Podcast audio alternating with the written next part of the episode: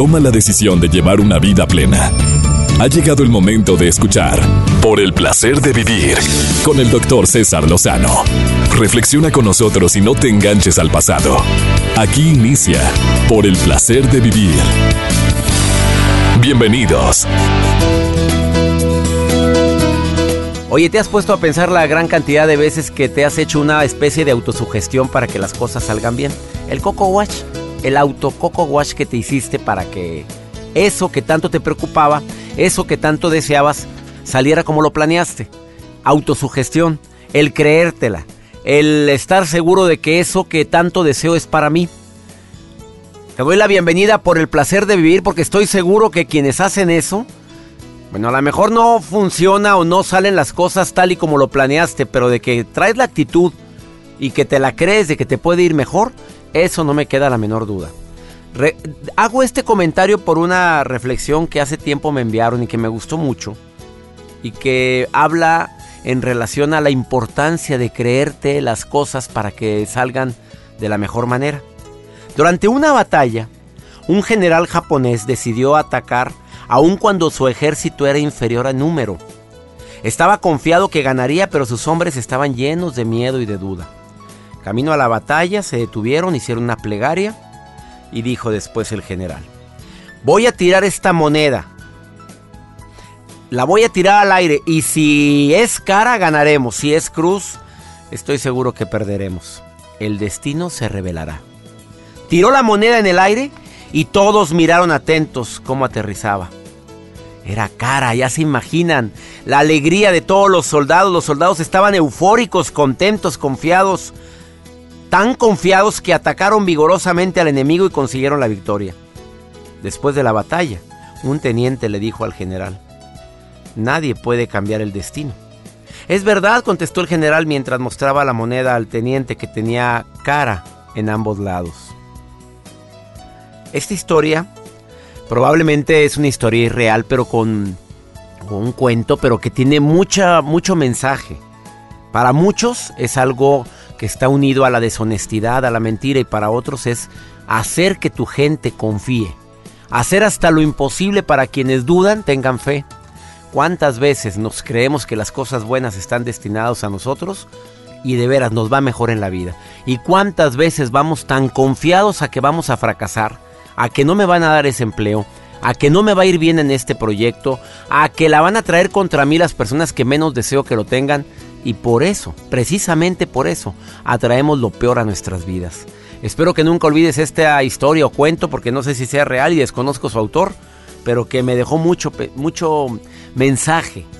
Todos tenemos situaciones en nuestra vida que podemos enfrentar solos, y esas situaciones puedes enfrentarlas con miedo o con fe con angustia o con esperanza. Por más cansado que te encuentres, por más difícil que sea una situación, por más que digas que ya no tienes fuerzas, siempre existe la esperanza. Bienvenida, bienvenido a Por el placer de vivir. Por el placer de vivir con el doctor César Lozano. Hace unos días compartía y platicaba con una persona que tenía mucho miedo después de una cirugía que le iban a realizar porque le iban a extirpar uno de los senos. Esta persona se sentía desesperanzada, decía que pues, su pareja ya no le iba a ver igual. Y yo lo que hice fue contactarla con otra mujer que también vivió algo similar.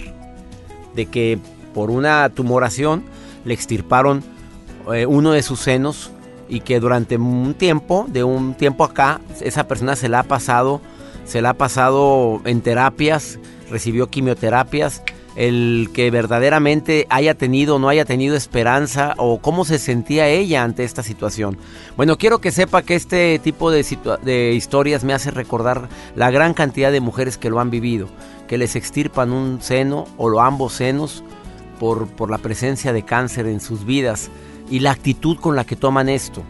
Le prometo que el día de hoy voy a platicar con una experta en el tema una terapeuta que viene a decir algunas de las estrategias que puedes tener, no nada más en ese tipo de casos, sino cómo enfrentas la adversidad después, mm, bueno, cómo enfrentas la situación después de una adversidad tan grande, cuando llegas a, a sentir ese miedo de voy a ser aceptado, rechazado, especialmente por mi pareja. Eh, la gran cantidad de hombres que han vivido también situaciones similares, no por los senos o por, sino por algún tipo de cirugía, por algún tipo de limitación física con la que quedas después de un accidente, el, querer seguir agradándole a la gente, el querer seguir eh, siendo atractivo o atractiva a la persona que más, que más deseas. Ese tipo de situaciones causan mucho estrés, causan ansiedad, pero esa plática que tuvieron estas dos mujeres fue una plática de esperanza. Le dijo yo viví lo mismo. He dicho una y otra vez en este programa que nada causa más esperanza, más fuerza, más fe, que venga un consejo de alguien que lo ha padecido. Que tú platiques con grupos de autoayuda donde em, estás con gente que superó, sobrellevó una adversidad, una, una, no sé, una adicción y que te dicen, si yo pude, ¿por qué tú no? Mira, yo también toqué fondo, yo también tuve muchos problemas en mi casa, pero eso da tanta esperanza a quien lo padece. ¿Por qué cree que funcionan tanto los movimientos de autoayuda? Específicamente alcohólicos anónimos, neuróticos anónimos, la gente que come compulsivamente, que también le llaman anónimos, eh, y, y, tantas más, los ludópatas, cuando se reúnen con otra gente que sufrió lo mismo. Cuando tengas una adversidad, para mí la regla número uno es aceptarla, segundo es compartirla o decirlo a quien más confianza tengo y tres, nunca perder la esperanza. Y una de las maneras de poder tener más esperanza es saber que no eres el único que lo has vivido. A mí no se me olvida, doctor, un comentario que usted me mencionó. El 80% depende de tu actitud y el 20% de la medicina. Pues fíjate que eso, eso a veces se aplica, a veces no, pero, pero yo veo que la actitud influye mucho en cuanto a la receptividad que tengo para enfrentar una adversidad. Esto me recuerda más a Ana Gabriela Guevara, que pues recientemente supimos que sufrió un atentado, bueno, que la golpearon en una de las autopistas ah, cercanas a la Ciudad de México. Ella en una entrevista lo dijo con Joaquín López Dóriga cuando él le preguntó qué porcentaje es tu preparación física, qué preparación qué porcentaje es tu actitud y ella contestó sin lugar a dudas 80-20 y cuando este señor en noticiero a nivel internacional dijo, oye, 80% preparación física, 20% actitud, dijo ella, no. No, al revés. Al revés. Esto, esto es algo que se me grabó mucho, a eso me refería con ese comentario. ¿Qué querías comentarnos? Lo que sí les quiero comentar y acerca de este tema que estamos eh, mencionando, le quiero platicar acerca de una famosa youtuber que se llama Nadina Joana. Ella es una de las expertas en belleza más populares en YouTube y en Instagram. Y uno de sus videos que se hizo muy popular fue el que hizo con su mamá. Su mamá padecía de cáncer o padece de cáncer y se trata de un tutorial que ella subió de maquillaje para personas que están en pleno tratamiento con quimioterapia. Llama mucho la atención las fotografías que ella comparte dentro de sus redes sociales y lo que ella menciona que el maquillaje eh, te da pues algunos tips, algunas eh, técnicas para aquellas personas que padecen esta enfermedad y que están en lucha contra el cáncer y advierte que es importante preparar la piel con algunos productos como cremas hidratantes y suero para la piel seca. Se los voy a compartir en mis redes sociales para que vean la imagen, para que vean la fotografía de, este, y el después. de este cambio. Lo que pasa es que quienes padecen eh, o quienes están recibiendo algún tipo de tratamiento, llámale quimioterapia, radioterapia, algunos de ellos sufren pérdida de cabello, incluyendo sus cejas, sus pestañas, y es impactante lo que puede hacer el maquillaje y sobre todo animar a las personas que lo padecen. Están las fotografías en el, en el Twitter tuyo. Así es, se las comparto en arroba Joel Garza-bajo. Y ojalá no perdamos la esperanza, por supuesto. Y saludo a una amiga de mi esposa que aprecio y que quiero mucho, llamada Patty. Nada más digo su primer nombre.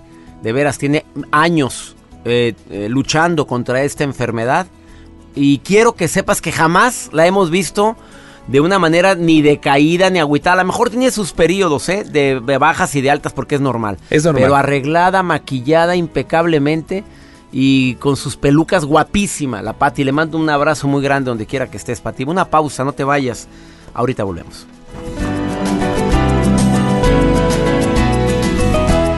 Por el placer de vivir con el doctor César Lozano. Agradezco a las personas que se comunican al teléfono en cabina 01800 0000973. Si vives en Monterrey y su área metropolitana, 11097.3. ¿Tú has estado viviendo una situación como la que acabamos de comentar?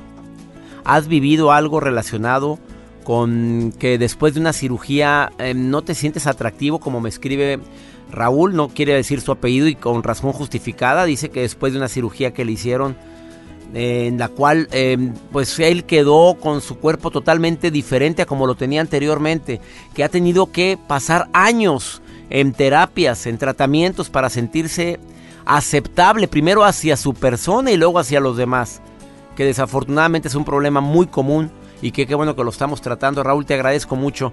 También gracias a Ariadna mm, que se comunicó conmigo y que ya lo vivió, que claro que es muy difícil, pero que cuando se cuenta con el apoyo de tu pareja, todo ese tipo de adversidad pasa a segundo plano porque lo más importante es la vida y que nunca se les olvide a las mujeres que han tenido que sufrir la amputación o bueno, vamos a decir la extirpación de uno de sus senos o de ambos, que lo importante es para preservar el regalo más grande que es la vida, que cuando tienes eso en mente, todo pasa a segundo término. ¿Será verdad, Estercita, tú que lo viviste esto, que te extirparon un seno porque se te diagnosticó a tiempo un cáncer? Eh, a ver, ¿es verdad eso que todo pasa a segundo plano, que el agradarle a tu pareja, tu intimidad, es cierto o sí afecta mucho a la mujer? A ver. No, pues mira, eh, mire doctor, depende mucho de la pareja. Sí, este, yo cuando estuve en mi proceso, este, mi pareja me dijo, mira, para mí lo importante eres tú. Yo sé que esto va a llegar este a un término de estirpar tu seno, este, pero para mí eso no interesa, eso no importa. Lo, lo primero eres tú, o sea, te quiero a ti, no tu físico. Entonces yo digo, este, la pareja es muy importante en todo esto. E invito a los hombres que ahorita pudieran tener esa situación, que sean amables, que sean buenos con sus mujeres, ¿verdad? Que si el día de mañana la mujer quiere reconstruirse, pues eh, hay muchas maneras, pero estamos hablando ahorita de lo que es la esencia de, del ser humano, del amor, este, entonces yo digo, es muy importante el que uno se quiera primero y que lo quieran a uno, ¿verdad? Mi esposo siempre ha estado conmigo desde el primer día, todos los tratamientos, todo lo que sufrí, todo lo que batallé, pero él con sus palabras y desde el principio que me dijo eso, pues para mí fue más fácil. ¿Y tú crees que eso influyó a que a que te recuperaras porque podemos decir que ya no tienes el cáncer en tu cuerpo, amiga? No, no, ya ya ya no lo tengo, gracias a Dios. Hasta ahorita todos mis exámenes han salido bien, voy para cinco años de que empecé con todo esto, entonces estoy a punto de que me den mm, prácticamente de alta pero he estado muy bien. Y todo eso hace en mí todo eso que mi marido este ha, hecho por mí me ha, me, ha, hecho sentir pues refleja en mí una actitud positiva que eso es muy importante. Fíjate lo que me dice una persona, no digo el nombre porque me está escribiendo y me dice, para mi marido fue muy impactante y muy tremendo, por no decir terrible, cuando le dijeron que después de extirparme el seno tiene que pasar un tiempo para reconstruir mi mama. Y eso me puso muy triste cuando le dijeron que es casi un año. a ver, eh, ¿qué le contestarías a esta persona? Imagínate nada más, mi querida Esther. No, pues em, yo le contestaría que em, pues no hay que ser egoístas, em, hay que, digo, es cuando realmente uno demuestra el amor por la persona con la que está, ¿sí? Imagínate que diga el marido, uy, ¿hasta cuánto tiempo te van a poner tu nuevo seno? Ay, hágame el favor. Oye, ¿en qué momento eh, te casas con una persona que nada más quiere satisfacer, que busca satisfacción de ese tipo? Oye, ¿en qué momento sucede esto, Esthercita? Qué triste. Qué triste, es una actitud reprobable. Y egoísta, como bien lo dijiste. Y egoísta, así es. Eh, ¿A ti ya te operaron de reconstrucción de seno, mi querida Esther? A mí sí, a mí sí ya me operaron de reconstrucción de seno y estoy muy bien, gracias a Dios también, de esa cirugía, porque fueron varias, porque tuvieron que hacer varias este porque hubo intento, no se pudo, pero al fin se pudo. Estercita, gracias por comunicarte al programa y por compartir tu testimonio. No, fue un placer, fue un placer, doctor, este, el haber hablado con usted y espero que sirva de mucho para tantas personas que están pasando por esta situación. Con esa actitud que tienes, que transmites a través de la voz, amiga, y aparte que te conozco, Estercita, bendiciones para ti. Igualmente, doctor, muchas bendiciones. Gracias. Hasta luego. Después de esta pausa, ni te me vayas, está aquí una sexóloga que viene a hablar sobre este problema y dice, oye, espérame, quienes estén viviendo y se sientan menos porque les quitaron un seno o a algún hombre que haya tenido algún tipo de cirugía en el cual ha cambiado mucho su manera de verse, tengo una técnica infalible, te la va a decir después de esta pausa. Por el placer de vivir con el doctor César Lozano. Gracias a las personas que se comunican a por el placer de vivir y nos comparten su testimonio. Recibo en esta cabina a Lourdes Mantecón Garza, que es doctora, médico general especialista en sexualidad y le agradezco que esté hoy en el programa. ¿Cómo está, doctora? Muy contenta de estar aquí. Un saludo a todo tu auditorio. Gracias, Lourdes. Gracias, Oye, pues ya escuchaste una llamada. A ver, este, este problema es, es común. Una persona que de repente, como, como la, con la persona que acabamos de platicar, le quitan uno de sus senos y de repente empieza eh, a sentirse como voy a agradar a mi pareja, voy a agradarme a mí mismo, deja tú a mi pareja, yo también creo que hay que incluir a mí mismo, el verse al espejo. Tuvimos un testimonio hace unos días aquí en el programa de una mujer sobreviviente de cáncer, decía Ileana, Ileana se llama ella, quien me acompañó aquí con su hijo Dylan. Para mí era imposible, así me dijo, bañarme y verme al espejo. Eh, le pedí a mi hijo que me ayudara a bañarme porque me sentía mutilada. Esa es la palabra que utilizó aquí en cabina. Ciertamente. Eh, ¿Qué recomendación puedes decir, Lourdes? Qué importante es recordar que no nada más es nuestro cuerpo quien nos hace ser mujeres. Ciertamente las mamas del cuerpo de la mujer eh, nos dan, nos dan para darle pecho a nuestros hijos, darles vida a nuestros hijos, darles el alimento y el y las mamas del cuerpo de la mujer nos dan para darles placer a nuestros hombres. Es mucho lo que hacemos con nuestro cuerpo, con nuestras mamas y por eso es tan fuerte el impacto al perderlas. Eh, si tú ves una silueta de una mujer, obviamente le pones las mamas a cualquier silueta de un ser humano y lo identificas inmediatamente como mujer cuando ves los pechos.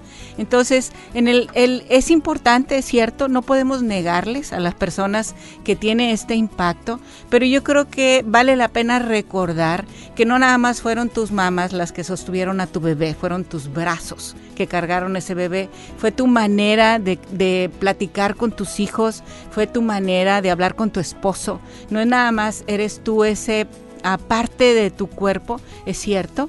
Ah, ahora, ah, mira doctor, es, es importante recordar que en la cuestión de la sexualidad hay que compartir todo el cuerpo y hay que compartir la mente. Hace rato estaba escuchando cuestiones de cómo tienes que tener una actitud ante la vida, de cómo tienes que tener una mentalidad. Y en esto de la sexualidad, pues la, actitud y la mentalidad es importantísimo. Oye, que te la creas también, ¿no? De que eres agradable, porque ¿cuántas personas nos estarán escuchando ahorita que no se sienten agradables a los ojos de su pareja? Porque erróneamente sus parejas se los han hecho a, decir, se los han dicho o las han hecho sentir o los han hecho sentir así. Así es. Pero qué tanto yo me la creo, ese para mí es tan importante y creo que viene muy ad hoc al tema que Así es, mira, de, hecho, por ejemplo, te puedo recordar a Samantha, que es otra persona que te escucha. Ella tiene una cicatriz y me decía, doctora, es que yo no puedo ni tocarme, porque inmediatamente empiezo a tener dolor. Yo no puedo permitir que mi, mi hombre, porque ella eh, vive, es divorciada y vive ahora con otra persona, eh, me toque, porque inmediatamente siento dolor y me, se me figura que a él le va a dar repulsa al tocar. Se me figura. O sea, las suposiciones una vez más se hacen presente en la mente de todos. Me imagino que le caigo mal, me imagino que no le voy a agradar a la gente. ¿Cómo poder controlar o contrarrestar estos pensamientos? Y fíjate, doctor, y eso que él le dice, pero es que así te adoro, así como estás. Porque la sexualidad no nada más es un pecho, no nada más es. un... Es más allá. es más allá y cómo poder hacer entender a la gente que sus pensamientos los destruyen. Yo creo que el, el, el, querer, el querer reconocer quién soy yo por completo, no nada más una parte de mí.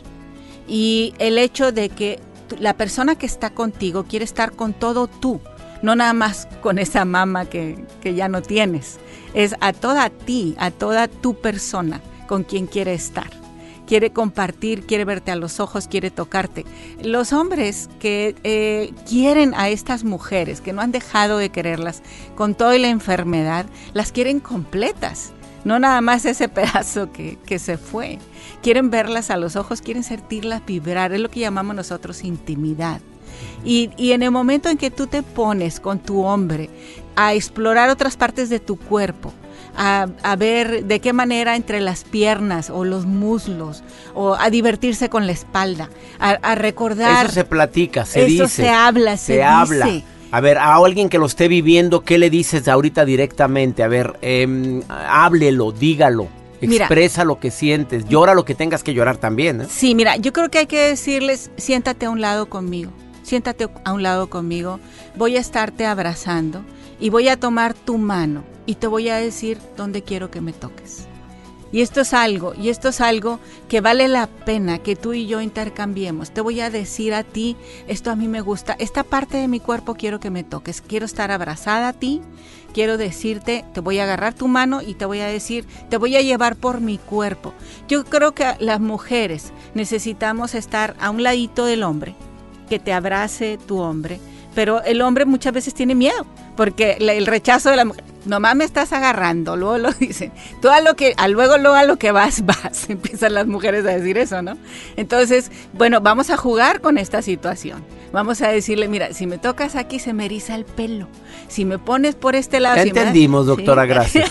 Se me hace muy interesante tu comentario. Creo que aquí el diálogo es la estrategia que más estás recomendando. Lourdes Mantecón, eh, especialista en sexología, ¿dónde te puede encontrar el público? Muchas gracias. Búsquenme en las redes sociales, DRA Lourdes Mantecón. Denle un like a mi página. DRA Lourdes, Mantecón. es una fanpage y por ahí la gente puede contactarte. Tienes artículos muy interesantes. Que Tengo el blog Sexualidad Sana en inglés y en español, Healthy Sexuality. Un tema que muy para muchos sigue siendo tabú, Lourdes. Sí, sigue que no quieren hablar, no quieren ni decir ni a sus parejas. Da mucha vergüenza, doctor, sigue dando mucha vergüenza. Los hombres que batallan para tener, mira, me llaman por teléfono la esposa. Ah, me imaginas, pero él no. No. Bueno, pues porque hay que, ahí está.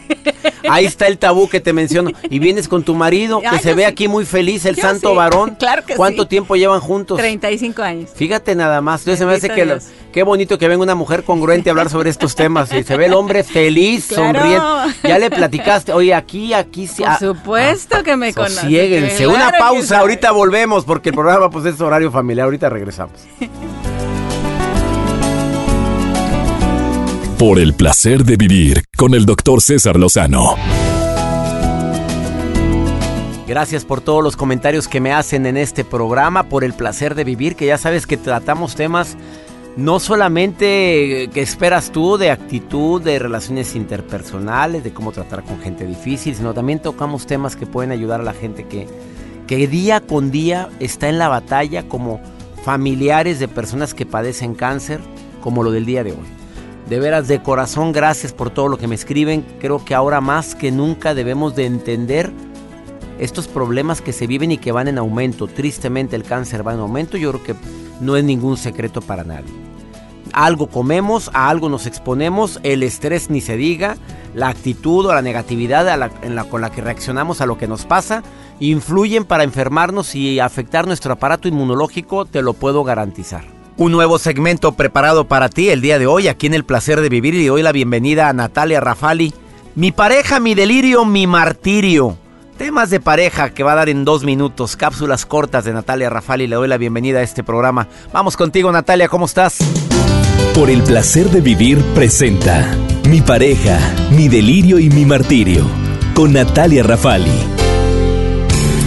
Hola, saluditos a toda esa gente hermosa que nos escucha por el placer de vivir y hoy en mi pareja, mi delirio o mi martirio, quiero compartirte tres claves para que tu pareja sea tu delirio y no tu martirio.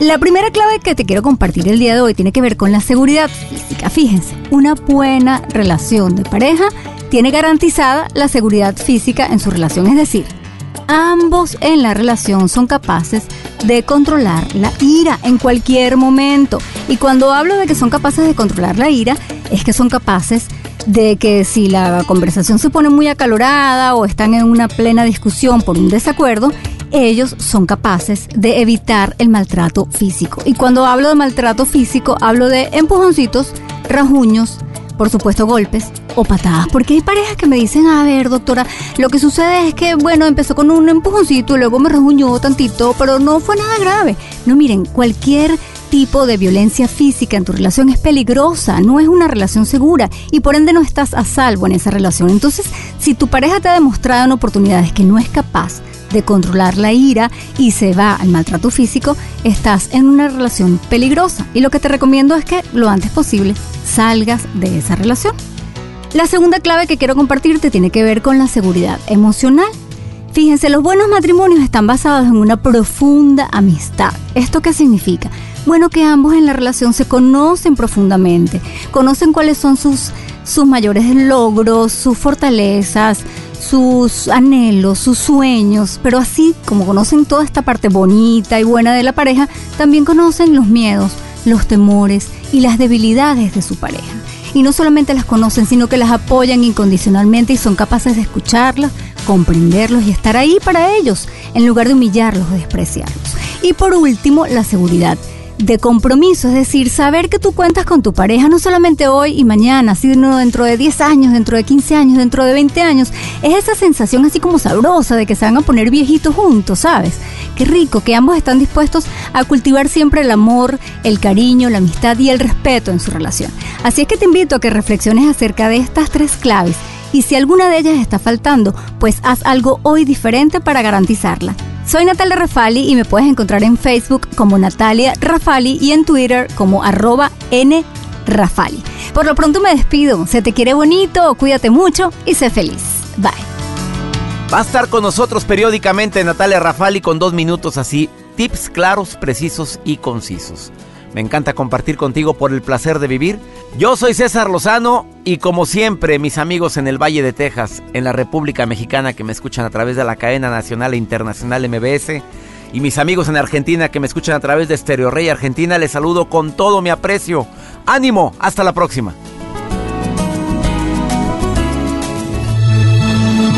Por hoy concluimos por el placer de vivir con el doctor César Lozano. No te enganches, todo pasa. Escúchanos en la próxima emisión con más mensajes de optimismo.